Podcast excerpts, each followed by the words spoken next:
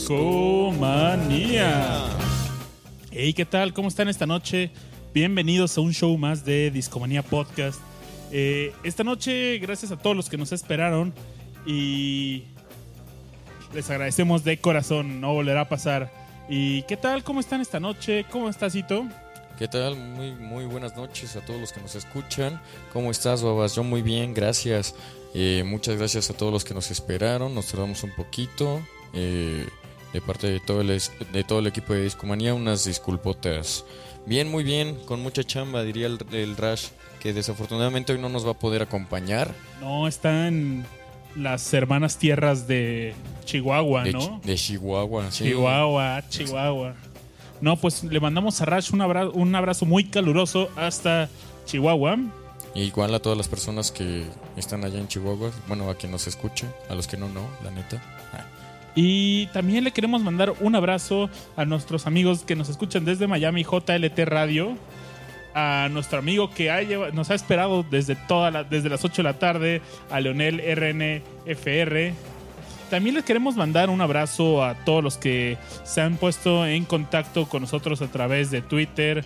Tenemos por aquí un abrazo muy caluroso para Sura Guerra, Eduardo, Jay, Scarlett, Nanza, Víctor Hugo, Borja, Andrea y a todos ustedes. Ah, Carlos Cruz también por aquí está. Y un abrazo a todos en- que nos han escrito y contactado desde Twitter. También los invitamos a que nos sigan en Twitter. Nuestra cuenta es. Ay, dice nuestro amigo Saúl Vargas. ¿Y yo qué? Pues un abrazo también.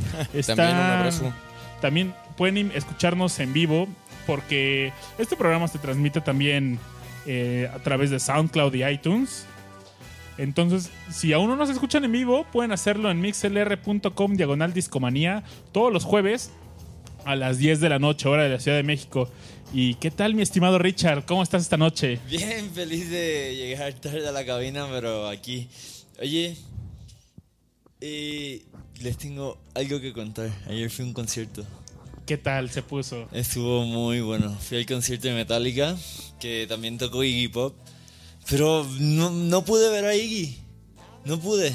Llegué a las que ocho y media y ya, ya había acabado su show. Me dijeron No. que comenzó a las seis y media de la, de la tarde. Y Desde las seis y media. Tocó como un concierto completo ese vato. Oye, la neta, a mí me hubiera encantado estar ahí. La, la gente que me conoce un poco más sabe que odio a Metallica.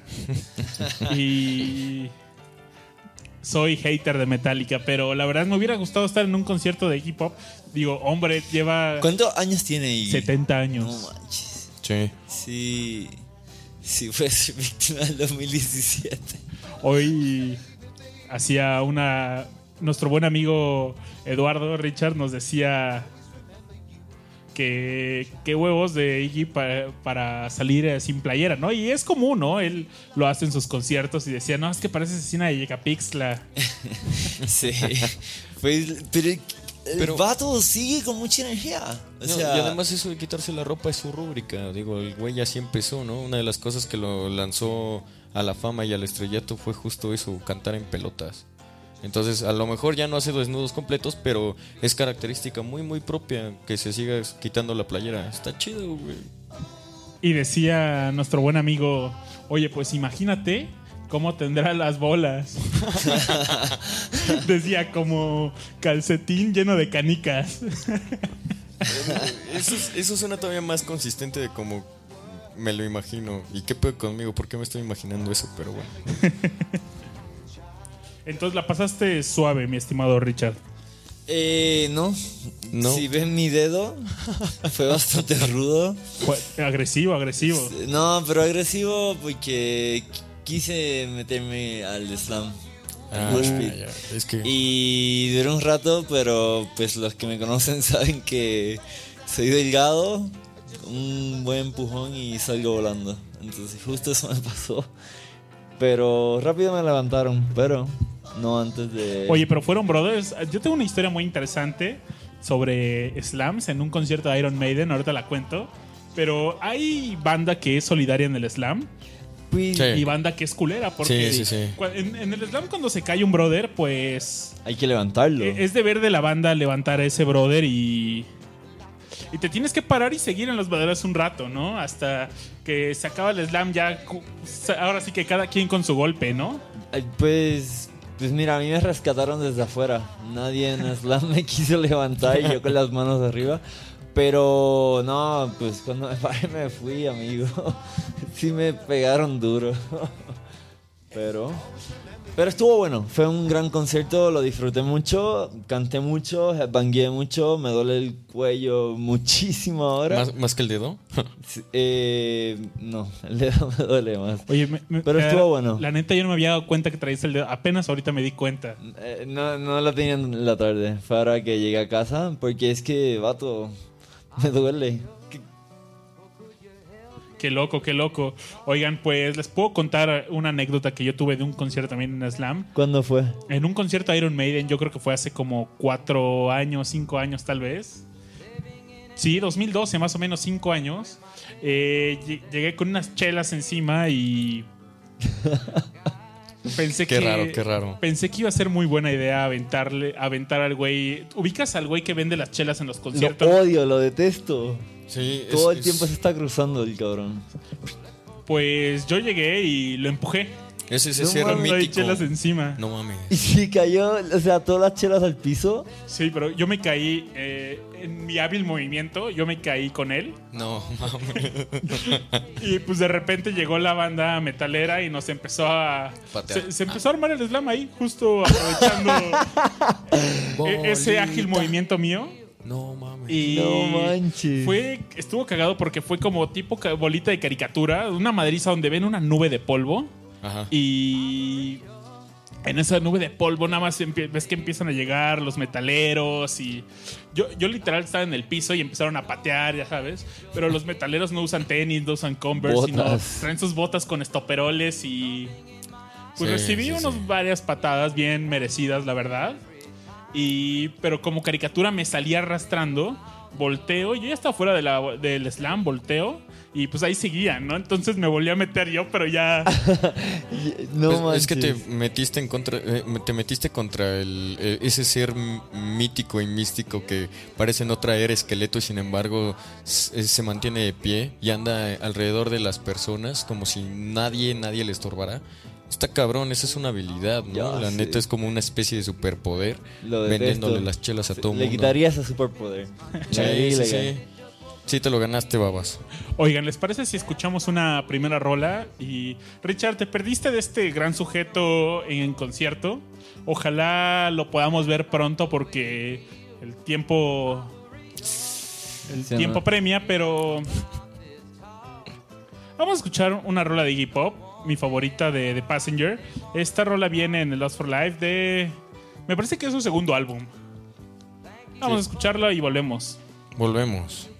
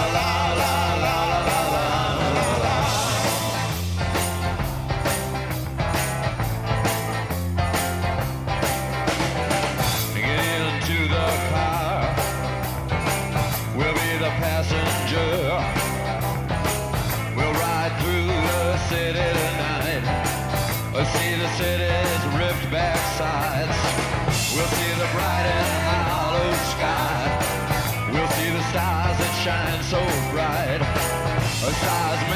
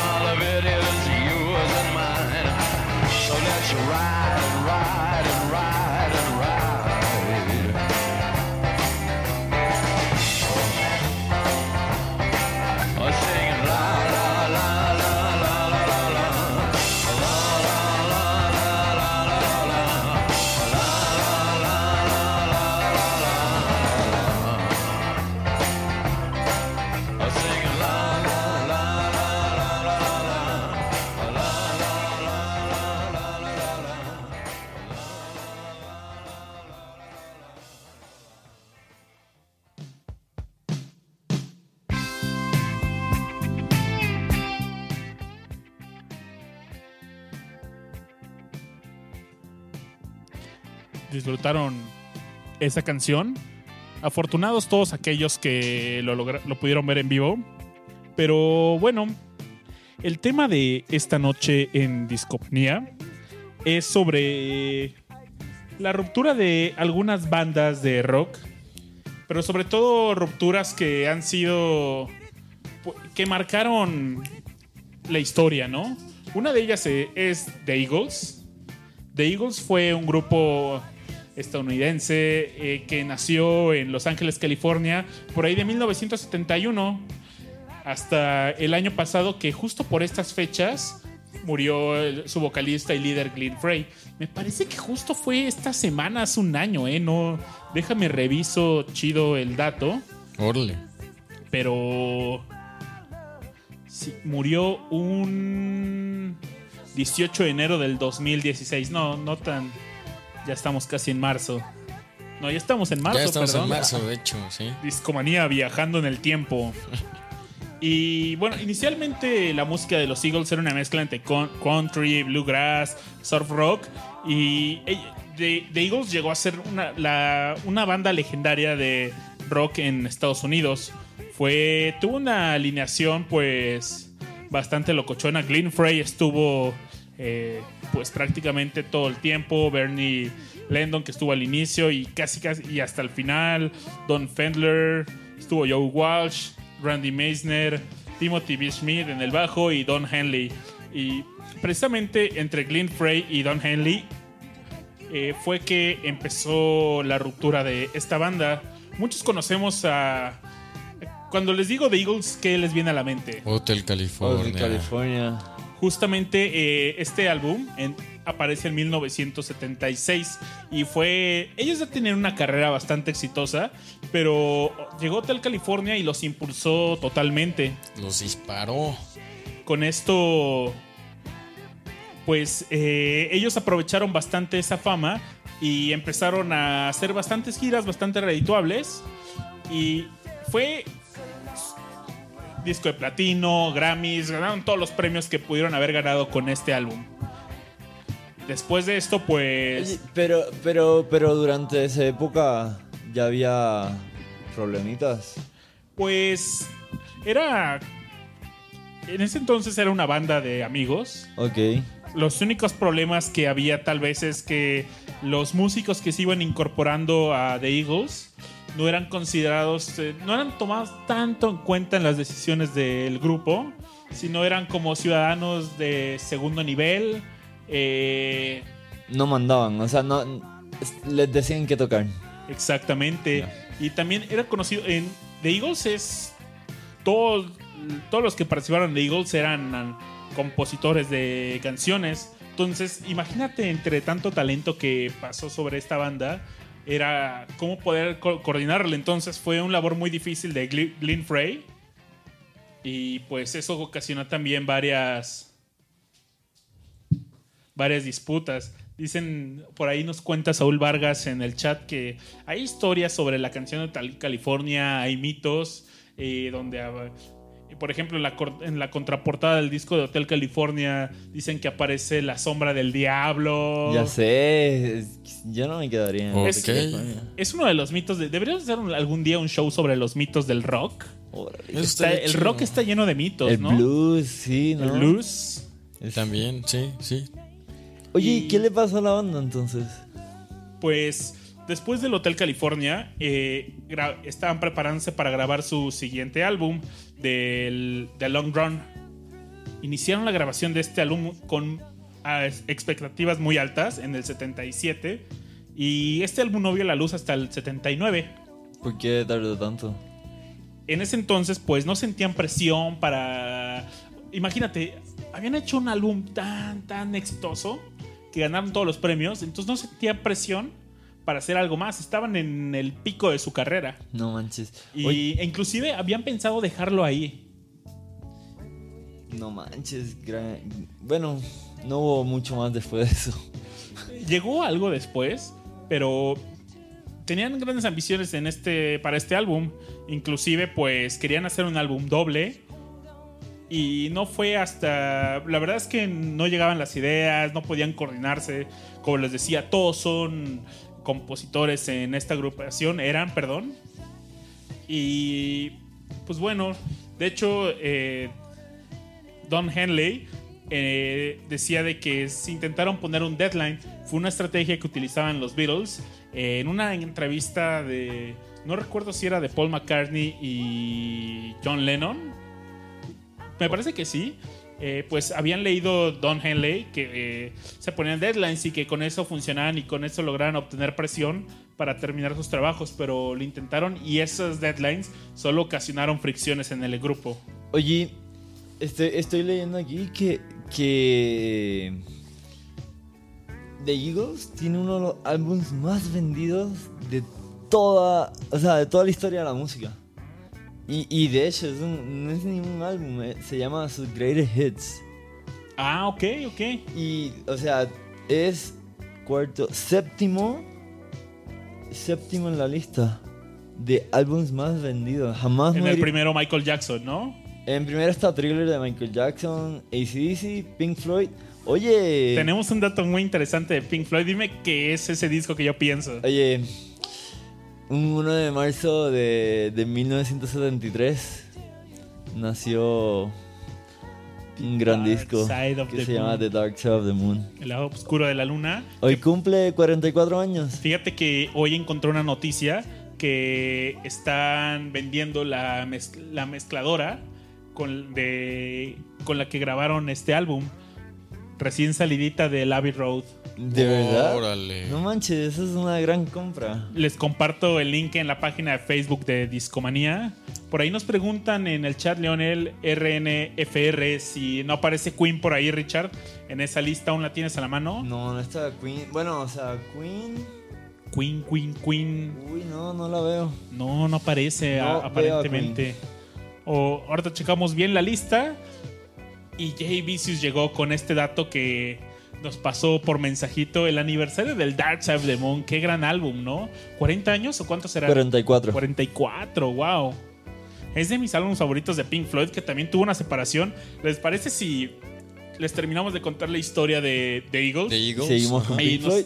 Muy y bien. platicamos de este álbum de Dark Side of the Moon, que es bueno.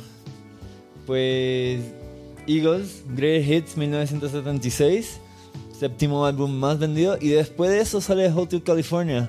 O sea, estos vatos sí estaban en una ola de fama increíble. Fíjate que yo odio los discos de Greatest Hits. Yo les dis... en- ¿Recuerdan esa... Y todo, Ah, que cómo olvidarla. Eh, esa lista de la los lista de- 100 discos? los 100 discos que debes de tener antes del fin del mundo. ¿Por quién, Hito? Según Sony Music Latinoamérica. Yo le llamaba una lista ecológica. ¿Por qué? ¿Por qué? Porque está llena de basura. La composta de Sony. Está bueno eso. Pero, pero no, esto- estos greatest hits realmente parece ser que. Que son lo que pega. Y lo que les da bastante lana a, a los músicos, Ah, ¿eh? claro. Realmente. Después, una vez que sacan un álbum, pues eh, es bueno recibir una entrada extra. Y sin hacer nada, ¿no? el Realmente. único o disco sea, de greatest hits que me encanta es el Big Ones de Aerosmith. Me encanta. es una Ay, compilación chulísima. Oye, Aerosmith es Todos una tenemos- banda que ya se acabó, ¿verdad? Están en su gira de despedida. Ya. No los pude ir a ver, la verdad. Se, se van Pero- y se acaba. Y ellos no son de los que anuncian una especie de despedida como cada tanto tiempo. Sí, me suena que. Pero, ojo, quién sabe, eh? Porque es realmente la primera. eh, pues fin de la banda que tienen también. Eh, llevan muchos desde los 60. Yo creo que finales de los 60 empezaron eh, su, su carrera. Ajá. Su primer álbum, recuerdo que es el homónimo de Aerosmith. El, por ahí tengo el segundo álbum también, A Night in the Roots, pero no recuerdo exactamente en qué año empezaron. Pero no, yo creo que tal vez van a tomar un último break, pero les apuesto que va a haber uno. Neta, han, han estado juntos toda la vida. Sí, Tuvieron toda- una toda ruptura nada donde corrieron un guitarrista. Exactamente. Y no recuerdo en qué álbum fue, creo que fue el Down with Mirrors, donde entró otro otro guitarrista. No, tal vez le estoy mintiendo, pero sé que hay un álbum. Y, pero bueno, no van a volver. Pero vamos a contarles de cómo terminó The Eagles. Pues en un, un concierto, esto fue un 31 de julio de 1980. Fue un, un concierto de beneficencia. Eh, esto era para un. Lo organizó un senador de California, Alan Cranston. Entonces, eh, Frey, pues como líder de la banda, fue quien apalabró el concierto. Y pues bueno, el senador de California está muy agradecido con la agrupación por participar en este con- eh, concierto de caridad. Entonces él fue a saludar a todos los miembros de, de Eagles y darle las gracias. Y fue ahí cuando Don Henley le dijo, ah, pues, llegó y le dijo, ah, pues gracias, ah, you're welcome, I guess. Entonces, No manches. ok. eh, Green Frey lo tomó como una muy fuerte ofensa para esto y ahí empezó la riña. Pero se cayeron a golpes. Casi, casi. Richard, ¿tú sabes por qué? eh, algo que me sorprende en Estados Unidos es que cuando hablan de un senador, es, hablan de una persona con mucho respeto y... Aquí les aventamos jitomates. No, pues Si bien les va. sí, se les respeta, se les respeta. Luego también se la buchea a los que son malísimos, pero... Pero sí, se les respeta. Pero sí, en general están vistos como personas de autoridad, ¿no? Justo como por... No de autoridad, sino... sea, no aquí, pues. Pues es un puesto... De hecho, en, en Puerto Rico y en Estados Unidos creo que le dicen honorable. Honorable senador y... Pues... Así es la cultura y la sociedad. Pero bueno, entonces inicia este concierto y empezaron las peleas. Y hubo un momento donde Don Henley le dice a Glenn Frey, tres canciones más y te voy a dar una patada en el trasero. Literal, lo que dijo fue, déjenme pu- por aquí, Pero, ¿por qué lo amenazó con tres canciones? pues porque tuvo una, eh, se empezaron a pelear cuando el senador, cuando Don, Don Henley le dijo, I guess al senador. Sí. Entonces, pues eh, dice, oye, ¿qué pedo? ¿Cómo, ¿Cómo haces esto? Ellos venían terminando la gira de, de Long Run. Fue el siguiente álbum que sacaron después de Hotel California, como les decía. Esta tiene una portadita negra, seguramente lo han visto por ahí en su tienda de discos favorita. Y pues bueno, empezaron las, las disputas, pero principalmente entre ellos dos. Y al final, pues estaban dicen que estaban tocando las, de las últimas canciones y que en la mente solo tenían darse en la cómo darse en la madre. No manches. Eh, pero y los demás miembros de la agrupación pues solo estaban viéndose unos a los otros y no sabían qué hacer. Oye, pero. Boys, me voy a adelantar. Están juntos hoy, ¿no? Ahí te va, va- vamos a terminar la historia y vas a ver qué pasó, vas a ver qué pasó Richard. Lo que pasó es que bueno, a partir de ese momento pues como terminó el concierto es que cada quien se fue a su casa, se rompieron guitarras, se, se chocó una limusina, hubo, hubo bajas esa noche materiales y al día siguiente el bajista Timothy B. Smith le habla a Green Frey preguntándole por teléfono, oye, ¿qué es lo que pasó? Y, lo que le contesta Green Frey es, pues lo que pasó es que esto fue el fin de The Eagles. No manches. Y literalmente lo fue hasta 1995 cuando sacaron un álbum que, y, e iniciaron una gira que se llama Hell Freezes Over, donde seguramente han escuchado esta versión de Hotel California acústica hermosa. Sí. Es de esa No bien en esa gira.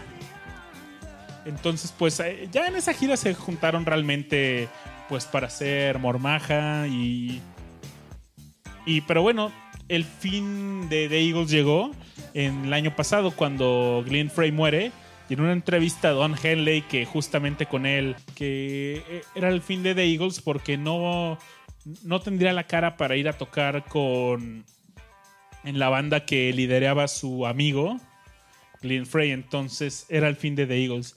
La verdad es que, pues, si hicieron que ve- eh, 15 años de carrera como solista cada algunos.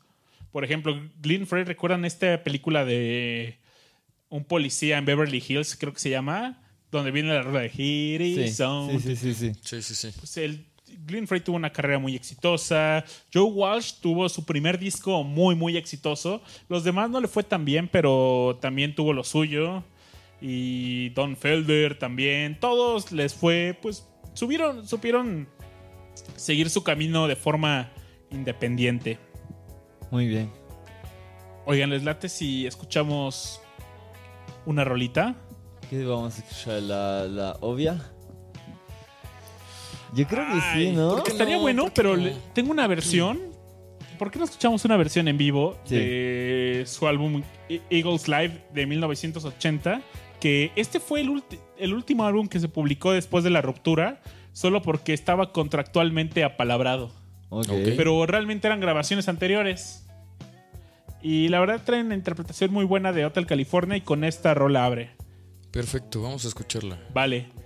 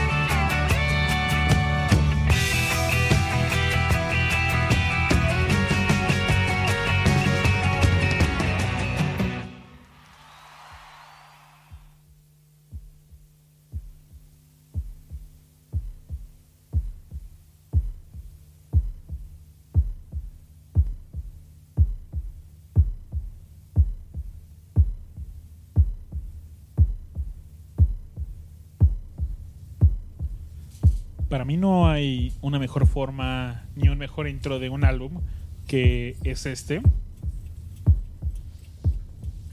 Es. Con esto, The Dark Side of the Moon inicia. Y. Imagínate la primera vez que lo escuchas. Ese, ese, ese latido. ¿Qué es esto, no? Es un gran intro. sí. Es gran intro. Oigan, Richardito, ¿cuándo fue la primera vez que ustedes escucharon el Dark Side of the Moon? ¿Recuerdan ese momento? Sí, yo sí, lo recuerdo. Me acuerdo que yo estaba en la secundaria, estábamos... eh, uno de mis primos tuvo una, una peda en su casa, obviamente yo en ese entonces no tomaba, es en serio, neta. Ah, Y me acuerdo que sus cuates de, de la universidad ya estaban como medio friteando, ya estaban este, como queriendo sacar los alcoholes fuertes. Y de repente a alguien se le ocurrió así eh, ponerse a husmear entre los, los discos de, de mi primo y de su papá. Y sacó precisamente el Dark Side of the Moon y lo pusieron. Yo ya estaba dando las nalgas, yo no sé por qué chingados. No literales, pero no me acuerdo. Yo no tomé.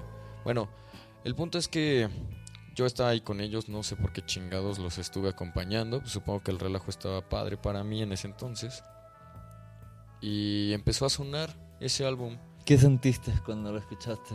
Primero me sacó de onda. Eh, Es lo que digo del latido. Sí, Te sí, saca sí. de onda. y me acuerdo que le pregunté a mi primo que quién era, porque no, nunca había. Ya, ya topaba rolas de Pink Floyd, pero, pero no había escuchado este álbum en particular. Y le pregunté quién era. Me dijo que Pink Floyd. Y en lo que todos los demás seguían chupando sin hablar entre ellos, parecían que todos estaban completamente absortos en la música y ensimismados, como si se hubieran metido un pasón de algo. Pues yo intenté, digamos, como. Ajá. Como. imitar. Eh, eh, ¿cómo, cómo decir? Como, como mezclarme tanto con el ambiente como con, con la actividad. Entonces, con los ojos cerrados me puse a disfrutar la música que estaba de fondo. Muy apropiadamente. Sí, y la verdad es que me pareció, me pareció bueno conforme el paso de los años. Eh, la verdad es que nunca me volví fanático, pero eh, yo sé que aquí es como Yo sí. punto de quiebre, ¿no? Discordia, pero eh, la verdad es que los respeto mucho, me gustan lo suficiente, pero nunca he sido fan y, y en particular no me no es como eh, lo mejor que he escuchado de ellos este disco. Fuertes declaraciones. Fuertes, fuertes. Oye, yo no escuché Dark Side primero. No recuerdo cuando lo escuché por primera vez. Pero sí he hecho este cuento en otros episodios. Mi primer disco fue The Wall. Y Igual, es un de doble álbum. No, un álbum de doble CD. Eh, y solo escuché el primero. Era tan bueno. Ah, El, el- el primer CD era tan bueno que yo decía, Dios, No lo, necesito lo escuchar podía- lo ponía en repeat, lo volví a escuchar y lo volví a escuchar. Y cuando fui a regresarle los CDs a quien me los prestó, me dice, ah, ¿escuchaste eh, Hey You y Comfortably Numb? ¿Te gustaron? Y yo como que, eh, no, ¿cuáles son esas? no tenía idea de qué hablaba. No, no tenía- ah, me regañó, me devolvió el disco y escuché el segundo CD. Y me di cuenta que lo mejor estaba en segundo lado. Esta historia está buenísima, ¿no? Realmente no sabías que existía el lado 2 de... ¿No? El disco 2, te lo sí perdiste. lo sabía, sí sabía que estaba ahí, pero nunca se me ocurrió que podía ser igual o mejor que el primer CD. bueno, oye, pero Pink Floyd se nos fue, ya no, ni hoy queda mucho. Sí, no, se nos fue y quedó en nuestros corazones y pues justamente hoy que celebramos un primero de marzo de 1973 salió este gran álbum. Oye, si me hubiera entrado este dato antes, estaríamos hablando enteramente de este show. Sería el que el sexto episodio de Pink Floyd. El sexto, vamos a hacerlo la semana que viene tal vez, o por supuesto que se lo merece, ¿no? Sí. Oye, Y cuéntame, Richard, pues en la temática de esta noche son las rupturas de alineaciones de, de rock. ¿Y cómo fue la ruptura de Pink Floyd? Porque es algo que nos dolió, ¿sabes? sí, ya sé. Y tengo una pregunta para que vayan pensando a todos los que nos están escuchando. Es, ¿cómo sería Pink Floyd si hubiera seguido trabajando junto? ¿Qué sonido habrían sacado? Desarrollado. ¿Cómo hubieran sobrevivido a los noventas, a los 2000? Sacaron un álbum hace tres años Hace tres, con las eh, grabaciones años de Richard. Wright sobre las grabaciones. Sí, de The. Endless River. ¿Cómo hubiera sonado Pink Floyd en el 2000, en la primera década, y cómo hubiera sonado en esta segunda década? Es una buena pregunta. Es una gran pregunta porque Pink Floyd pasó de la de lo psicodélico a ¿Habrá lo evolucionado de progresivo, nuevo? Y hoy es otro sonido, pero yo creo que sí. Fue una banda que lo hizo varias veces hasta que no lo hizo. Bueno, y, sí. Y por ahí fue que pues que se acabó. Bueno, no, no se acabó del todo porque quien se fue fue Roger Waters, pero está el efecto que causó eso, que mucha gente dice, pues cuando se fue Roger Waters realmente es que acabó Pink Floyd.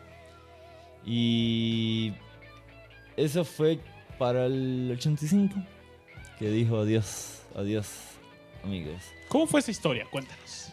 Ok, te, te hablaba de The Wall, ¿no? The Wall salió en el 79. Después de que salió ese disco, pues hubo giras. Pero no fue... Y hubo como un tiempo muerto de Pink Floyd. Entre el 79 y el 83, ¿no? Pues, ajá, después de las giras de, de The Wall, hubo, ocurrió eso. Y no fue hasta el 83 que sacan The Final Cut. Que, que es buen disco, a mí me gusta. Pero, pero sí es puro, es un álbum conceptual. eh, sobre ir a la guerra y la- lo horrible que es la guerra.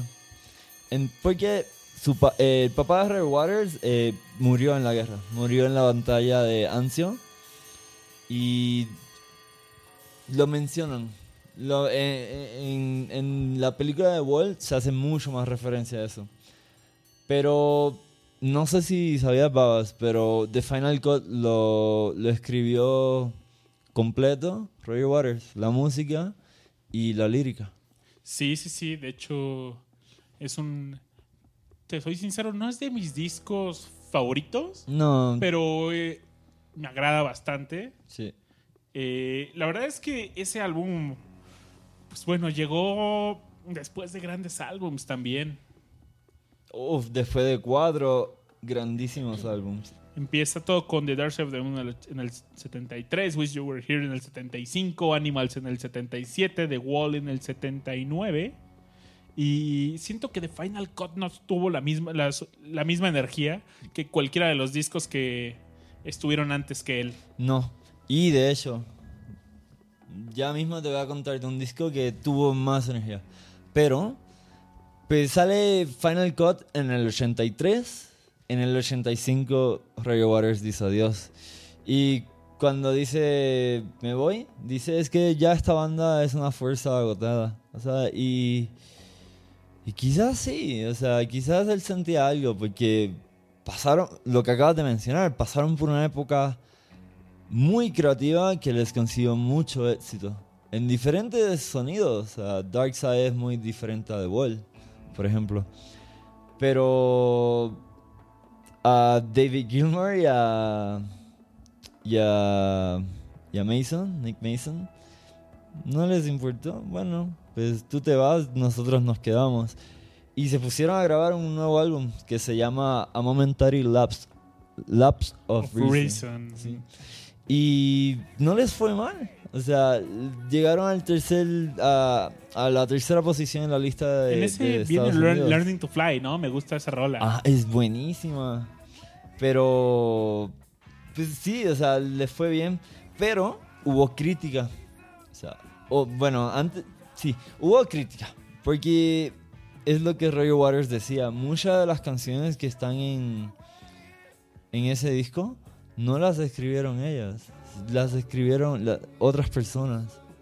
Entonces, sí, sí decepcionó a muchos fanáticos. Y otra cosa es que si Final Cut fue el disco de, de Roger Waters, A Momentary Lapse of Reason fue el disco de David Gilmour. Sí, del hecho aparecen todas las rolas y también con coautores. Claro, los coautores son los que escribieron la lírica. Bob Ersin, Anthony Moore, John Carin, Phil Mancera, Pat Leonard. Entonces, ya te das cuenta, ¿no? De cómo estaba Pink Floyd. De hecho, no estaba ni siquiera eh, Rick Wright. Rick Wright estaba, pero como un músico asalariado. Asalariados. sí. asalariado, Lo- gracias. Roger lo había corrido. Ajá, Sí. exacto. Bueno, Bueno. no lo corrió realmente, pero Sí, no, más bien dejaron de darle como importancia al cuate. Eh, habían tenido problemas desde The Wall, de hecho, para lo que fue la gira como de como estilo ópera. Lo llamaban nada más como para que interpretara, pero ya no lo tomaban en cuenta para escribir ni componer nada. Sí, o sea, él fue un músico de sesión en para Pink Floyd en esa época. Y, por ejemplo, hubo álbums que no les fue nada bien en el mercado. Y en esa época, pues él fue el único que hizo dinero a través de esos giros, porque me parece que fue fue el Obscure Bad Clouds, Richard, o el me parece que sí, les investigo bien qué álbum fue, pero hubo un álbum donde real- eh, el álbum fue una pérdida económica para Pink Floyd, excepto para Richard Wright, porque como él era un músico que cobraba, fue el único que hizo varo. De hecho. Todos los demás perdieron. Oye, pero me equivoqué. Ya en A Momentary Lapse of Reason ya está Richard Wright de vuelta Ajá. a la Regresa. banda. Él regresa como miembro oficial de la banda, pero tienes razón. eh, si antes de eso no estaba. Pero no fue fácil su regreso porque hubo una demanda. Roger Waters llevó a Pink Floyd, bueno, a, a David Gilmour y a Nick Mason a corte, diciendo ya me fui, ya no pueden hacer uso de este, de este nombre. O El sea, nombre ya del este- grupo. ya esto se acabó. Y las cortes no estaban de acuerdo. Las cortes dijeron dos cosas. Uno, tú te fuiste voluntariamente, nadie te corrió, no hubo un acuerdo de todos signos, tú te fuiste. Y lo otro es que Nick Mason es el único miembro de Pink Floyd que siempre, siempre, desde su inicio ha estado en esa banda. Así que no era justo quitarle eso. Sí, de hecho, en el primer álbum de Pink Floyd, The Paper and the Gates of Dawn, pues no aparecía David Gilmour. El líder de la banda en ese entonces era Sid Barrett en conjunto con Roger Waters. Y Sid abandonó la banda. Fue... Se perdió, es la palabra, ¿no? Pues, Por un abuso total sobre las drogas, pues empezó se se sabe que Richard, que Sid Barrett tuvo esquizofrenia y se, se empezó a volver loquillo y pues tuvo muchos problemas en su vida y se desapareció. Entonces pues llamaron a David Gilmour para reemplazarlo como, oye, eh, pues necesitamos a un guitarrista porque el nuestro anda perdido y te unes y pues llegó, así fue como llegó David Gilmour a Pink Floyd y él aparece en, en el segundo álbum ya en A Saucer Full of Secrets, pues pero como decías, no, no, no le queda mucho así. De hecho Sid Barrett se apareció en las grabaciones de ¿fue el Wish You Were Here? Pues bueno, apareció y, y pues la agrupación ya no lo reconoció. Llegó una persona gorda, pelona, eh, ya bastante dañada. Y fue la última vez que lo vieron. Después se sabe que murió y inclusive hicieron un tributo a él. De hecho, por ahí le dicen el diamante loco, ¿no? Murió en- hace 11 años, de hecho. Está el rumor que Shine on You Crazy Diamond Son las iniciales de Sid, ¿no? Sí. Es un mito del rock también, no sé si es cierto. Pero la canción pero- puede- fácilmente puede ser un, un hacia así. La lírica apunta de que puede ser. Oye, sale, sale a Momentary Lapse of Reason y ya está Richard Wright de regreso. Tu En el tocayo. no- eh, eh, sacan otro álbum, pero tardaron mucho, tardaron siete años en sacar su próximo álbum. Se llama The Division Bell.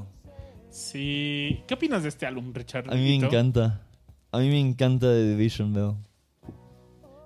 Fíjense que a mí me gustan algunas rolas, no todas. Pero en este álbum, pues empieza a participar más la esposa de. la segunda esposa de David Gilmour, que es eh, Polly Sanson, una periodista inglesa y compone varias rolas de esta. de este álbum. Por ejemplo, mi rola favorita de este álbum es High Hopes. Es buena, muy buena. Y esta la escribió Polly Samson. Síganla en Facebook. De hecho, si entran a su sitio, tienen las fotos de cómo compuso esta rola y tiene cosas que tachó y es el papel original, la foto está Qué chido. en su sitio. Ha escrito libros, es fotógrafa también. De hecho, en la última sesión que, que grabó, como sabrán algunos de ustedes, pues Pink Floyd tocó en Pompeya. Y en un concierto no, no muy habitual porque era un concierto que estaba vacío, sin público y pues conmemorando ese momento David Gilmour regresó a Pompeya y hubo una sesión de fotos bastante chidas que publicó Polly Samson de este concierto nuevamente en Pompeya. Oye, a mí, eh, The Division Bell tiene un sonido muy similar a Momentary Lapse of Reason. Eh, yo digo que esa es la época actual de Pink Floyd, de hecho. Sí, Se parece mucho a... ¿Qué opinas del último disco, Rattle That Lock, El de, de David Gilmour? Pues, Tiene un sonido similar, ¿no? Sí, eh, no sé. De hecho, Rattle That Eh, Lock, Es más, tiene más rock, más blues, no sé. Rattle That Lock se me hizo un mejor álbum que The Division Bell. Perdónenme si ofendo a alguien, no, pero... para mí son diferentes. Es mi mera opinión. Pero The Endless River, que fue el último álbum oficial de Pink Floyd, eh, fue grabado sobre las. So- fue un overdubbing realmente sobre las grabaciones de Richard Wright y. Quien ya había muerto. quien ya había muerto. Fue un tributo Sí. al buen Richard. Que murió, un, recuerdo, un 15 de septiembre, un 16 de septiembre. Día. Yo me estaba tomando un tequilita, a México y... No, y después que cae la noticia. y me cae en la noticia que se murió el tecladista. Yo, el tequilista. Ajá, no, no, no, tecladista. No, pues. Sí. Bueno, pero ¿sabes? Hubo algo que. que cuando ocurrió para mí fue una gran noticia. Me puse muy, muy, muy contento. Y es que. Tocaron un show más. Ah, claro. Y un evento de caridad. Un, evento que se llama Live 8, que era como la segunda edición de un evento que se llama Live 8, que, que ocurrió como en 85. Queen tiene un gran performance en ese show. ¿Y tú, tú ah, llegaste a ver este concierto? No, para nada. De hecho, es la primera vez que. Uf, fue historia. Porque Fue historia, fue historia. También los acompañaron de Dire Straits con un gran, un gran show. No, hubo, o sea, las bandas que Fue- tocaron en eso fueron increíbles. Fue de locos, ¿eh? Un concierto marca Diablo. De hecho, fue, no, fue más que un concierto, porque es el Live Aid que Babis me, dice, me, me considera en qué año fue Live Aid, Dame un segundo y te lo encuentro. pero Live 8 es Live 8. Y ese, ese mega concierto, porque así se le tiene que llamar, ocurrió en 8 países, en 8 ciudades. Recuerdo que ocurrió en, en Inglaterra, en Johannesburgo y, chale, no recuerdo en qué otros países. Versalles en París. Fue el 2 de julio del 2005. Y sí, en Berlín, Roma, en Filadelfia, Moscú. Y en este concierto pues estaba R.E.M., Will Smith, Travis, Brad Pitt, Snoop Dogg, Madonna, Snow Patrol, The Killers, Joe Stone, The Velvet Revolver, Sting. Hoy también The Police tuvo una ruptura ahí, ¿no? Robbie Williams, Peter Kay, The Who. Ah, la, la- la participación de The Who estuvo de locos en ese Sí, concierto. Súper de locos. Paul McCartney, también ese show fue muy bueno. Raj nos ha hablado bastante de la participación de Paul McCartney en este podcast y sobre todo en ese concierto. Pero sí, sí, sí, buenísimo. Coldplay incluso. Pero sí, después de, de pues, varios años de ruptura, pues le dio esperanza a varios fans de Pink Floyd y de la- los fans empezaron a soñar con un siguiente álbum, ¿no? Y la, la neta, yo era uno de esos brothers que decía a huevo que van a sacar un siguiente álbum, aunque sea por varo, pero van a hacer algo. Pero no, neta, No, de ¿Pero hecho. qué te pareció entonces? Cuando lo escuchaste, ¿cuál fue tu impresión? Sobre todo como fan. la neta es que estoy qué bueno no, es que no puedo decir qué bueno que no lo sacaron porque es como más vale malo por conocido que bueno por conocer. No no me late eso no y imagínate que pudieron haber sacado un álbum que, que iba a romper madres pero también pudieron haber sacado un álbum ecológico no Ajá, sí, sí, sí. Pues mira, de lo que decías como, bueno, el que se considera el último álbum que hace rato mencionaron, hace, ¿qué te gusta? Como cuatro años, tres años, por ahí. Siento que tiene mucha tendencia.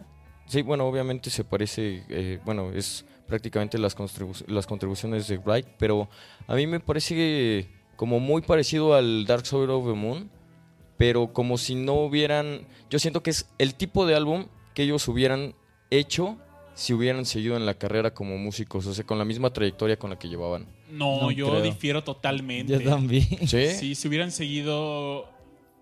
Es definitivamente siguió un estilo muy experimental, pero de David Gilmour. Y se nota mucho su. su dirección.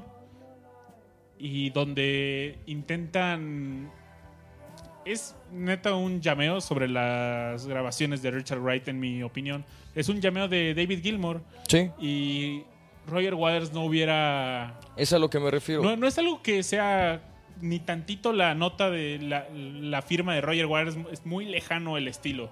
ya, perdón. Entonces sí. no, no creo que eso haya sido, personalmente, yo difiero en tu opinión.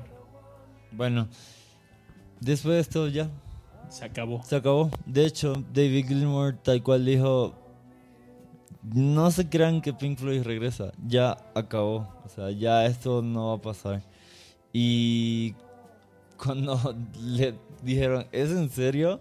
Dice, sí, ya, ya me o sea, ya, ya estoy cansado.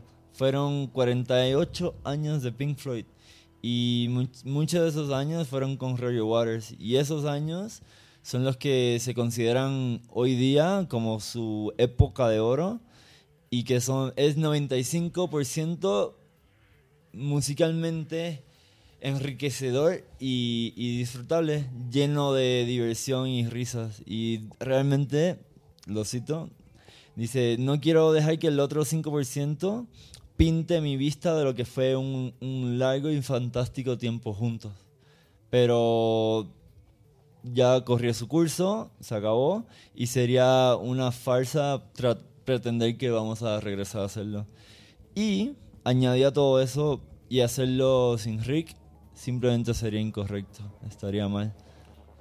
Y, Neta, qué, qué bellas palabras, sí, Richard. son, son lindas palabras. Estoy de acuerdo porque realmente, por ejemplo, te decía, los últimos álbums no fueron de, mis- de mi satisfacción total, más sí me agradaron. O sea, es como decía, ah, ok, no, no sé, no. Yo soy de esas personas que escucho un disco de inicio a fin y ese, ese disco a mí me, me invita a escucharlo de forma granular.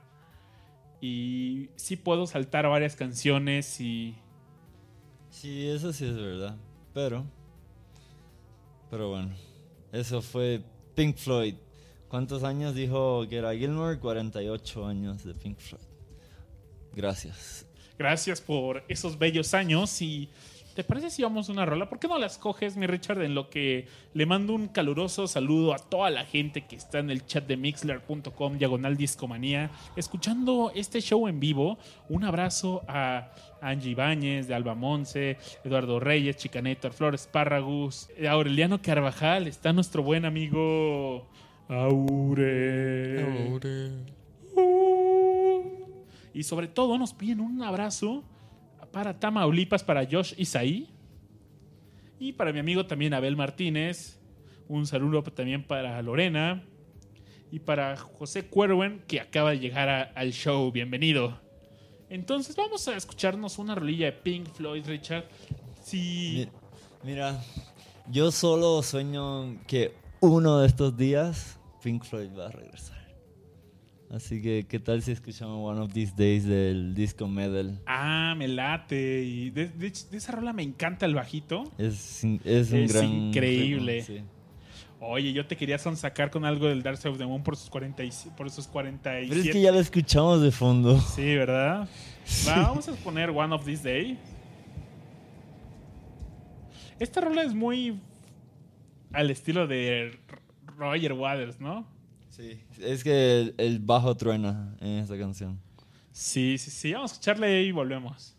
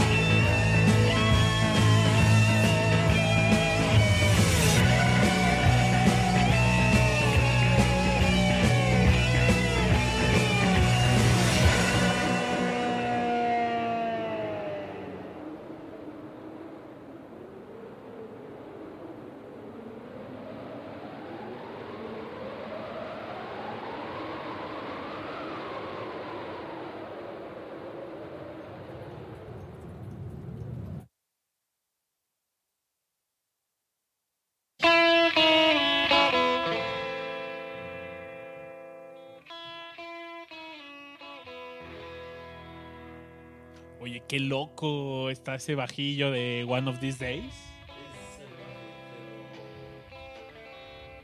Pero como se va enfureciendo ese bajo, ¿no? Y después ahí todos los instrumentos entran y se, se vuelve salvaje. Oye, por ahí en el chat nos está platicando Josh Isaí, que nos escucha desde Tamaulipas, a donde mandamos un saludo, que se ha escuchado todos los podcasts. Oye, son un montón, ¿no? Llevamos que como 40. Más o menos, o más, como entre 40 y 50. Y yo creo que tenemos al menos unos 10 que no hemos subido. Ya es hora. Ya es hora, es hora, les buscaremos lugar. Gracias por escucharnos, de verdad lo apreciamos mucho. Dice Abel Martínez que te recomienda el de Paul is Dead, el que él, solo porque él lo dirigió. No, Un abrazo a Abel también. Oye, Richard, estamos escuchando de fondo, ¿saben qué estamos escuchando de fondo? Dinos, Babs. No sé. Es, una, es un álbum en vivo de, de Pixies. Y también es un grupo que tuvo una. Pues una ruptura durante un tiempo. Y volvió. Sí, efectivamente. Originalmente, pues, este grupo fue fundado por Black Francis, eh, Kim Deal, Joe Santiago. Mm. Pues bueno, tenían, eh, empezó este gran grupo. Algo que me encanta es que su disque tienen, fueron eh, sus discos salieron con una disquera que se caracteriza por sacar discos de eh, grupos independientes 4AD. Y hay un personaje en esta agrupación que causó mucha controversia, que fue la bajista Kim Deal, que llegó a la agrupación a través de una de un anuncio en el periódico. Se solicita bajista. No y, manches. y Kim Deal decía, ah, pues apenas fue a intentarlo, ¿no? Y llegó, se quedó. Y la verdad es que fue de los miembros de la agrupación, fue quien el público más cariño le tuvo. Y eso, sobre todo a Francis, le dio muchos celos. Pero. Pero Black Francis no tocaba la guitarra. Cantaba, ¿no? Cantaba y, te- y La guitarra. tocaba la guitarra. Sí, pero por las broncas de popularidad. No manches. Eh, también, o sea, eh, los, los Pixies empezaron con una popularidad muy modesta eh, allá en su rancho, pero impulsó mucho el sonido. Fue muy influenciado por bandas como Nirvana, que por ejemplo, bandas como Nirvana, que habl- hablamos hoy de los rompimientos de bandas, pues termina de forma trágica con la muerte de su líder, Sí, bueno, es como. el suicidio de Kurt Cobain. Ahí no es como que no se vayan a separar, ¿no? No les queda de otra. Pero pues, en el caso, por ejemplo, ah, sí, de, de Pixies, que de hecho sí, sí, tienes razón, se confiesa Kurt Cobain fanático de Pixies, ¿no? En algún momento. Eh, eh, en el caso de Pixies, pues, también estamos considerando que fueron casi 20 años. No, es, no es cierto, no, no, miento. Fueron como... Fueron creo que unos siete apenas, siete, ocho años que estuvieron juntos. Luego, luego empezaron a tener disputas con la llegada de, de la bajista que mencionas, Kim, Kim Deal. Kim Deal. Y después eh, se reencuentran, ¿no? Para el 2004, creo. De hecho, en, esas, en ese momento donde se volvieron a juntar, hay unas, unas grabaciones increíbles donde es un jam acústico muy bonito. Eh, escúchenlo. Está finísimo. Que también muchos recordarán a Pixies por el soundtrack de Club de la Pelea. Muy famosa se volvió esta rola de Where is My Mind. Finísima rola. Y Sí, sí. Pues sí, tuvieron un momento de descanso. Largo, la Ajá. verdad. Y de- oficial- Del 93 al 2004. pues, Sí, se reunieron hasta el 2003 ellos. Y el momento del breakup fue entre 1990 y el 2002. Justamente pues, en el 90 empezó...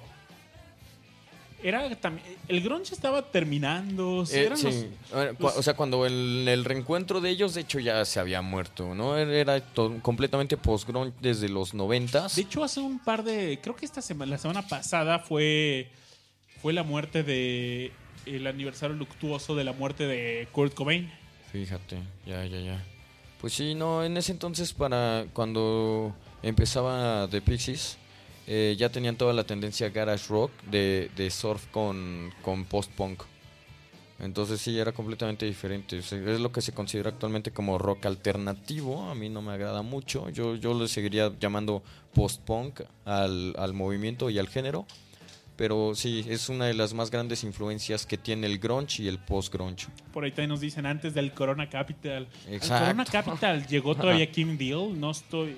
¿Cuándo- ¿En qué Corona Capital fue cuando vino de Pixies? No sé en qué año sea, la verdad. Pero se presentaron en la Ciudad de México. Creo que hace dos años. Ah, entonces no le tocó. Porque a ella la echan del grupo en el 2013. Ya, ya, ya, ya. ¿Qué, ¿Y tú qué rolas te gustan de, de Pixies? La verdad, la verdad es que eh, cuando yo estaba chamaquito, sí, sí tenía como un muy, muy, muy fuerte crush y preferencia por Where's My Mind. De hecho, en ese entonces creo que era la única que conocía. Pero ahorita, y de- creo que desde como por ahí de la prepa para acá, quizá la que más me gusta es Hey. Es, yo creo que de mis, no, sí, de- definitivamente de mis favoritas. Quizá mi favorita de The Pixies. Hey. Oye, por, me acaban de decir que acaba de ser su cumpleaños. No, su cumpleaños fue el 10 de junio del 61. ¿O de quién fue el cumpleaños? Por ahí nos dicen que fue el cumpleaños de alguien en el chat. Eh, vamos a buscar de Black Francis. A ver. El 6 de, abril. De cada uno de los integrantes. A ver cuándo no. nació. Del mío, no, sí, el mío fue el 17 de febrero. Hicimos el podcast de Sí, Neil Young. claro, por supuesto. No, de ese no se me olvida, babas. ¿cómo Oigan, crees? ¿han escuchado esta rola de Mr. Grips? Está... Ah, sí, claro que sí. Ah, de Kurt Cobain, sí, es lo que decíamos. Ah, No su fue su cumpleaños, sino el día que murió. no, eh, al ¿O revés. sí? El cumpleaños. Sí, sí, sí. Pero Ah, el creo que 20 sí, de febrero, creo que fue. Ah, ya, órale, finísimo. Pues las mañanitas hasta... Hubiera cumplido 50 años. Oigan, la misma pregunta quise hacer Hasta unos, unos momentos de Pink Floyd sobre Nirvana. ¿Qué habría sido de Nirvana? ¿Cómo habría evolucionado Nirvana con los años después de la... Si Kurt Cobain hubiera seguido vivo, si hubiera seguido dirigiendo esa agrupación, ¿qué habría pasado? No sé, yo sí siento que hubiera sido. Foo Fighters. Más ¿Sí? o menos. Yo- Nah, ahí sí no creo. No, yo creo que no. La neta creo que nunca fui muy fan de Nirvana. Ay, le soy sincero, eh, mi álbum favorito de Nirva- Nirvana fue pues este un blog que hacen Sí, para... se, se me hace un álbum muy bonito, muy, muy bonito. Y pero la verdad los otros discos no Creo que fue para el MTV, ¿no? Tal cual. Sí, Creo que y sí. pues algo que admiro de Nirvana es que empezó como un grupo de música independiente también. Su primer álbum era una disquera también totalmente independiente. Y Bueno, de Pixies también, ¿no? De hecho, de Pixies Fueron pasó cuatro como- álbumes de Nirvana, ¿no? Eh, Bleach, Nevermind y... Sí, fueron cuatro, creo. ya. Oigan, les escuchamos una rola de Pixies y volvemos. Va. Vamos a escuchar Mr. Grips de mi álbum favorito de Pixies. Vamos a escuchar esto.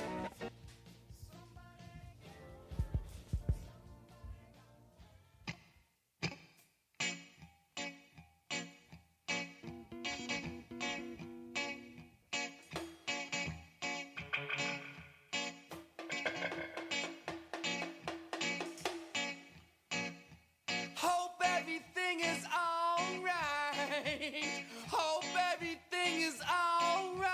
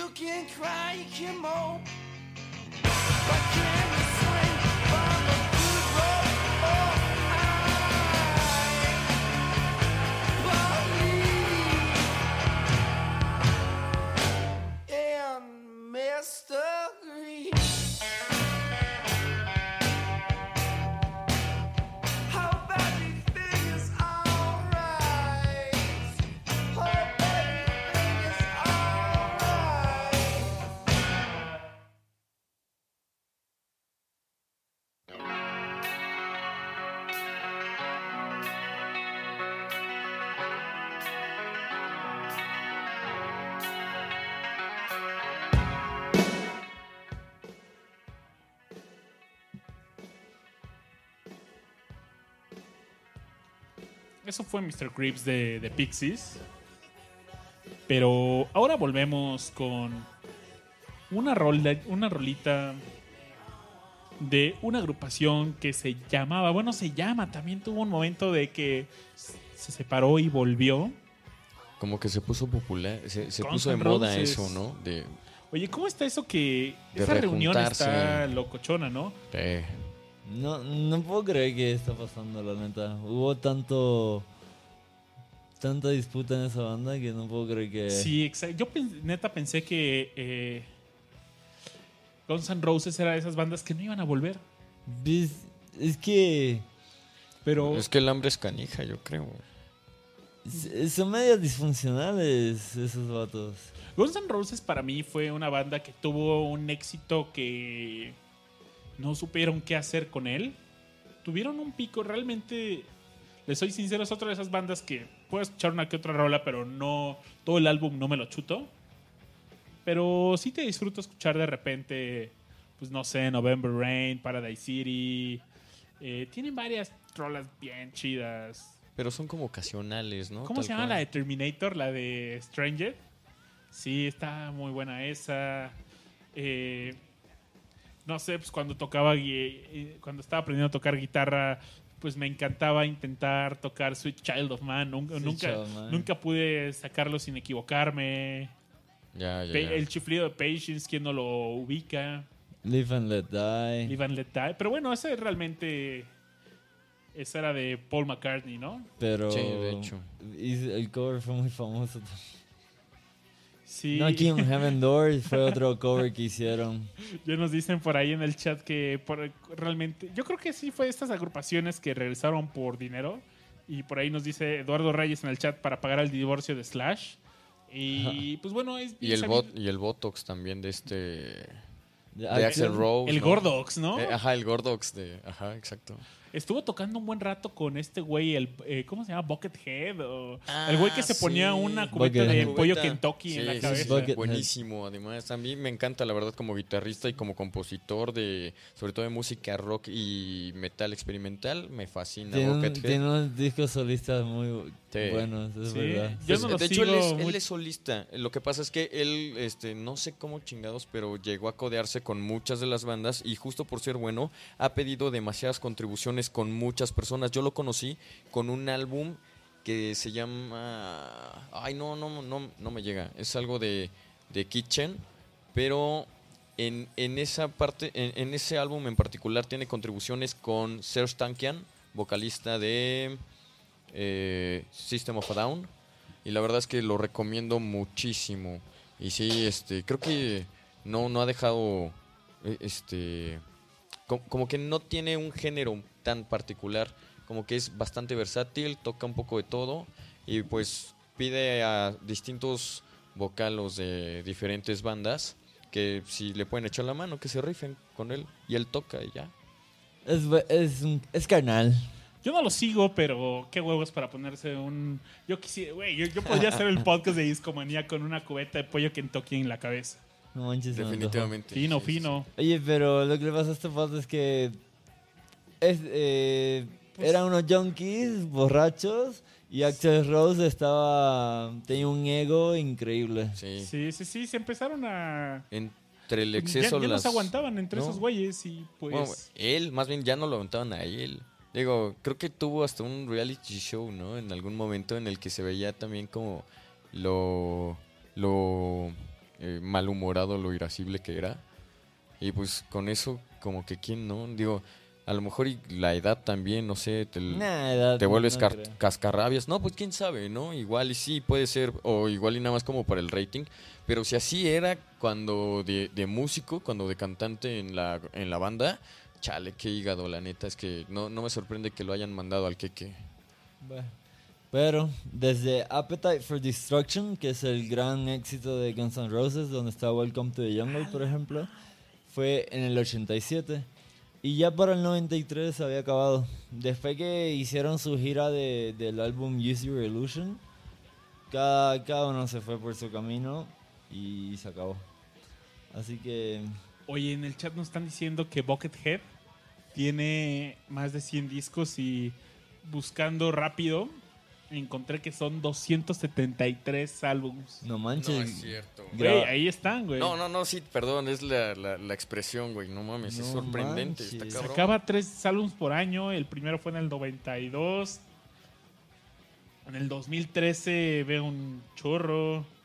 Oye, pues No, que este güey publicaba todo lo que grababa, yo creo. Yo me imagino, Básicamente. ¿no? O sea, 283. Oye, Pero pues, es que es lo que dice Ito, es muy experimental ese vato. Sí, no, Sí. y es muy bueno, ¿no? Y tiene cosas Sí. desde muy. que suenan súper como pop rock hasta cosas de metal experimental muy pesadas, ¿no? Y como con tempos muy, muy extraños y con variaciones, pon tú como de, de 7 tiempos a 11 tiempos. O sea, de verdad está muy, muy chido. Yo, yo lo recomiendo mucho. Si quieren como de repente darse un pasón, escúchenlo. Loco, pero checa esto. Estoy viendo de- su disco, su álbum desde el 206 hasta el hasta el 236, o sea, son 30 álbums. Son un conteo para los días que faltan para el Halloween. Y, y dice, el 1 de octubre publica 31 días para Halloween. El 2 de octubre publica 30 días para Halloween. El 3, 29 días Y para... así sucesivamente. todos los días publicó un álbum y cada álbum tiene en promedio 30 minutos. Y todos son descargas digitales. Órale. No, pero es que hace eso con todas las fechas del año. Qué exagerado. Ese vato es- le encanta publicar rápido. Lo felicito. Oye, y hablando de otros grupos que no pudimos mencionar en este programa, pero vale la pena mencionar que su ru- ruptura puso tristes a varios de sus seguidores. Uno de ellos fue, por ejemplo, Oasis y pues la pele- las peleas constantes entre los hermanos Gallagher se apellidaban, ¿no? Sí. Y pues igual después de un concierto fue la ruptura definitiva de ellos. La ruptura también de otras bandas como The Police. Efectivamente. Bueno, yo creo que también de las de las que más llegaron a doler, este, yo creo que igual le ameritan un otro programa, ¿no? A estos a, estos grandes eh, estas grandes agrupaciones icónicas, por ejemplo Led Zeppelin, eh, The Beatles en algún momento también causaron mucha polémica. Bueno, creo que sigue. hablado, podcast. Sí, sí, sí, Sí, claro. No, y de- además nuestros expertos en este momento nos encuentran. Yo creo Sí, que no es nos- a quienes más podemos exprimir, ¿no? Perdón que no hablamos en este episodio sobre la ruptura de los Beatles, pero no nos atreveríamos a hacerlo sin la presencia de Aure o de Rash. Sí, sería un poco egoísta de nuestra Y- parte no incluirlos. Ya ellos nos platicarán más adelante sobre esta ruptura. Sí, sí, sí, sí. Igual, por ejemplo, de, del, del rock en español, creo que te llegaron a preguntar, ¿no? Algo. No sé, babas, que... Pues solo sé que estaba Magneto, los ex Magnetos, Mercurio, pero no, no sé qué haya pasado ahí. eh. Timbiriche, ¿no? Casi, el casi. Tri, primero era Three Souls in My Mind, después fue el Tri, pero. y por ahí de buena fuente sé de que se pusieron el Tri porque la gente no podía pronunciar el Three Souls in My Mind. Eso Entonces les decía el Tri, el Tri, el Viene el Tri. Viene el tri. Y Órale. por eso quedó ese nombre. Wow, qué, qué lindo mito urbano. Pues yo, yo he No, escuchado no es un de- mito urbano. Ah, no, ¿es neta, lo- tengo. Está registrado, güey, de buena fuente. De muy buena fuente. Una persona que trabajó con ellos 15 años me llegó el dato. Órale, qué cabrón, fíjate. Pues yo- yo había escuchado que justo por problemas de ego, eh, tanto en Caifanes, como en Soda Stereo, como en Héroes del Silencio, digo, de los del, de rock en español, de los más conocidos, eh, hubo rupturas y no estuvieron como tan chidas, pero los principales afectados, como siempre, son, pues, ahora sí que la gente que los escucha, ¿no? Los fanáticos. ¿Tú sabes que David Gilmour le dijo a los fanáticos que le, le, decían tienes que regresar? Le dijo, eso no es mi re- responsabilidad. Boom. Dijo, ya se acabó Pink Floyd, yo quiero hacer otras cosas. Regresar no es mi responsabilidad. Ya. Está fuerte. Hay varias agrupaciones que tuvieron momentos muy breves. Por ejemplo, Rage Against the Machine. Ah, sí. Imagínense. Duraron bien poco. Rage Against the Machine me encantaba. Sí. Fue, Híjole, no, buenísima. fue de las pocas agrupaciones rock rap que. que de verdad así que te pone eufórico, ¿no? Es que Como que es sí de- prende. Es- es de- Boys. Ese, ese álbum es de estos que, bueno, pues de los que sacó Rage of the Ma- Against the Machine, son álbumes que sí podías escuchar completos. No había que saltarse canciones. Y Pues igual, por ejemplo, de Audio Slave, el primero yo lo considero muy bueno, aunque no tiene nada que ver con lo que Chris Cornell hacía en un principio, desde Temple of the Dog y luego pasando por Soundgarden, pero Audio Slave es, es muy bueno y aunque tiene mucha tendencia... De hecho, volvió Soundgarden, pero no Ah, Audioslave. Soundgarden. Audioslave es como el pedacito, digo, lo retomo porque Pues, ahorita que estabas hablando Audioslave, de, pues, Race Against the Machines, este, justo Pues de, ahí de ahí salió... Cornell. Sí, no, pero salió Tom Morello Tom Morello. Sí. de ahí, de, de Race Against the Machines, y digo, ah, The Machine, y se volvió el, el main guitar en Audioslave. Sí, sí, sí, sí. sí, Pero topo. yo siento que que fue un error haber sacado, creo que fue un tercer disco un segundo disco, no estoy seguro, de, de Audioslave. Yo creo que el, el- el formato que tenían y, y la forma en la que hacían música del, del primer álbum es genial y, y tuvo tanto éxito, creo que más que el que ellos mismos esperaban, que así lo hubieran dejado, ¿no? Porque de todas formas ya estaban, eh, o sea, no, no, no, estaba, no tenían planeado durar realmente. No tenían este planeado seguir. Son de estos, digamos, como. Eh, ¿Cómo decir? Como nómadas que van de, de, de un lugar a otro, que van de, de una agrupación a otra, y así como las forman, las, las este, desagrupan sin ningún, digamos, sin, ten- sin tocarse el corazón. Para mí Audioslave fue una de las bandas que tiene, para mí es el sonido perfecto de la entrada de los 2000 Ah, sí, ¿por qué no? Es una muy, muy chida forma de describirlos. En, Tienes razón. 2000 y en la siguiente década no sé qué pasó, pero yo me perdí y no seguí mucha música. Pero, Pero, bueno, vol- pero volvió, este, e- es- sufrimos entonces el reencuentro de, de Soundgarden y que de hecho llegó a hacer muchas rolas bastante como entre tipo metal alternativo, no tan grunge, pero con mucha tendencia grunge, pero ya como para, ya, ya mucho más, digamos, no tan popular, pero sí un poco más con, eh, en un aspecto más comercial. Por ejemplo, fueron usadas muchas rolas en películas, en muchos soundtracks de televisión. De hecho, tienen un video de las últimas contribuciones con este grupo que mencionábamos la vez pasada de bandas virtuales que se llama Deadlock, que sale en la serie Metalocalypse. Tienen un video animado con ellos y está bastante interesante. órale, fino, fino. Oye, hay una banda que. que yo sí sufrí un poquito. Cuéntame, cuál? ¿Quién fue? Se, se- de hecho, tengo un cuento de esta banda. Que fue como yo. Yo conocí no solo a Smashing Pumpkins, muchas otras bandas o, o estilos de música. Cuando yo tenía un crush con una chica y averiguaba qué escuchaba, pues me ponía a escuchar esas bandas. Porque me, me gustaban las chicas que les rock, rock, ¿no? Luego, y me recuerdo una que se llamaba Casey y me introdujo mucho a. a, De- a Deftones. Eso es clave porque Deftones hoy día es una de mis bandas favoritas. Es magnífica. El otro día me Chino decían Moreno. que Deftones sonaba mucho a Tool. Nah, No, no es para verdad. nada. ¿Quién te dijo eso? No, No, Ay, no es verdad. Unas daban- nalgadas, por favor. Yo no, no sigo tanto Deftones, pero me dices. Y estoy conociendo a Tool un poco y. Ajá. Tool es, buen, es muy bueno sí, y se me hace un metal también. de culto. Sí, sí, sí, sí, sí, Lo estoy conociendo apenas, la verdad. Ya. Ya. Pues entonces, Haces bien, babas. Muy bien. Deftones y esta chica Casey, ¿no? Pero después pasa el tiempo, me gusta otra, otra chica, se llama eh, Carla. Y... Luego a Carla le encantaban los Deftones. Yo no lo podía creer, o sea, jamás me lo hubiera imaginado que a Carla le encantara tanto los Deftones. Muy fan. Y, pero su otra banda favorita era The Smashing Pumpkins. Que pues que se les acabó su época en 2000. O sea, Pues en sí. 2000, ¿cuántos años yo tenía? Tengo 28. no, Pues como 20. No.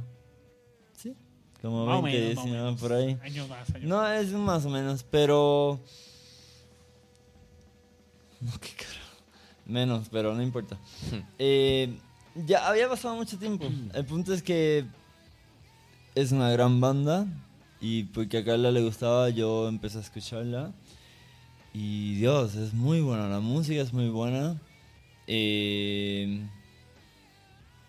la lírica es muy buena y sacaron era una banda muy creativa, pero es que tiene un líder increíble que se llama Billy Corgan. Bueno, no un líder increíble, sino un gran compositor. Y le pasó lo que le pasa a muchos, se llenan de ego, quieren liderar todo y el resto de la banda se molesta. No, no, no le cae bien eso. Claro, acaparadores. Y, pero gran parte de la caída de, de Smashing Pumpkins pasó cuando uno de sus tecladistas de, de una gira, eh, Jonathan Melvoin, se murió de una sobredosis de heroína. Y justo esa misma noche, el baterista de los, de los, de los Smashing Pumpkins Yo también, pues, también se fue de sobredosis. No murió, no murió, pero llegó a... a- o sea, al hospital. Ajá. Entonces, ese, ese mismo, bueno, A él lo echaron de la banda, ¿no? lo echaron de la banda, exacto. Luego regresa, pero regresa después que DRC, que es... DRC tocaba la- la- el bajo.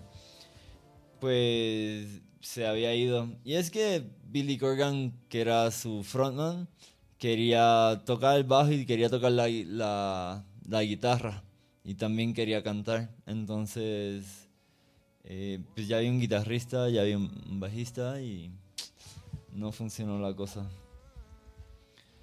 Pero Dios, nos dejaron con muy buenas canciones. Eh, Zero, eh, grandes discos como Siamese Dream.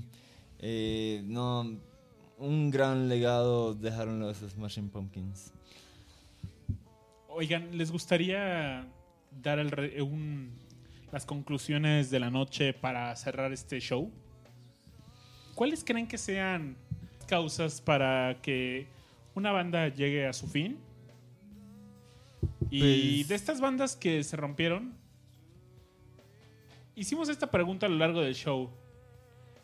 Si hubieran sobrevivido, hubieran eh, seguido con ese éxito o hubiera sido un declive, como muchas bandas que pues han, que han sido muy longe- lon- longevas, pero no todo su material es lo mejor. No siempre pega, ¿no?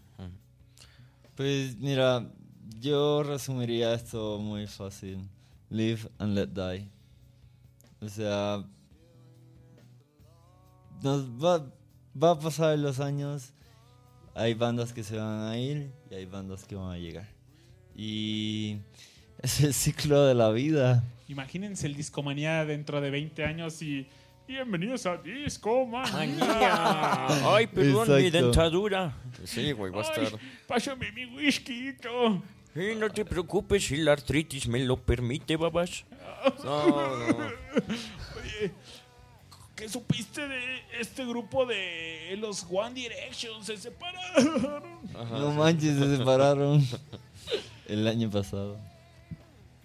No, no, no. Ah, ya, y ya. conclusiones, conclusiones.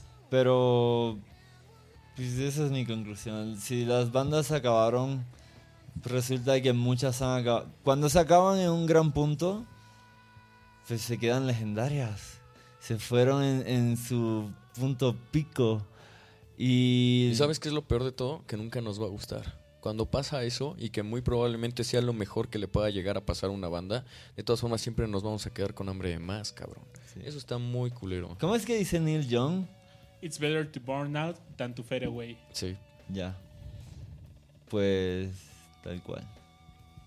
¿Y tu conclusiones de esta noche? Pues sí, más o menos como eso de vive y deja morir. Yo siento que nunca vamos a estar a gusto. Yo siento que. ah, Es, haz de cuenta que es como un pedo así, tipo como las chicas que tienen el cabello lacio lo quisieran chino y al revés. No mames, o sea, creo que a nosotros que nos gusta todo este tipo de música, siempre vamos a quedarnos con esas ansias de, güey, los que valieron gorro, los que se quedaron como a la mitad del camino, ¿qué habrían hecho? Siempre nos vamos a quedar como con esas ganas de haber escuchado qué pedo. Y los que precisamente, ¿no? Justo es, o sea, bueno, más bien la frase de Neil Young que acaba de, citar Babas lo resume todo. Mm, Esta que nosotros, eh, digamos, si vivimos eh, todo lo largo de la vida de una de, de- las bandas, eh, de, cualquier banda, siempre vamos a, a, a ver también su, su declive. Y muy probablemente pensemos justo de las bandas que duran más tiempo, chale, no debieron haber durado tanto.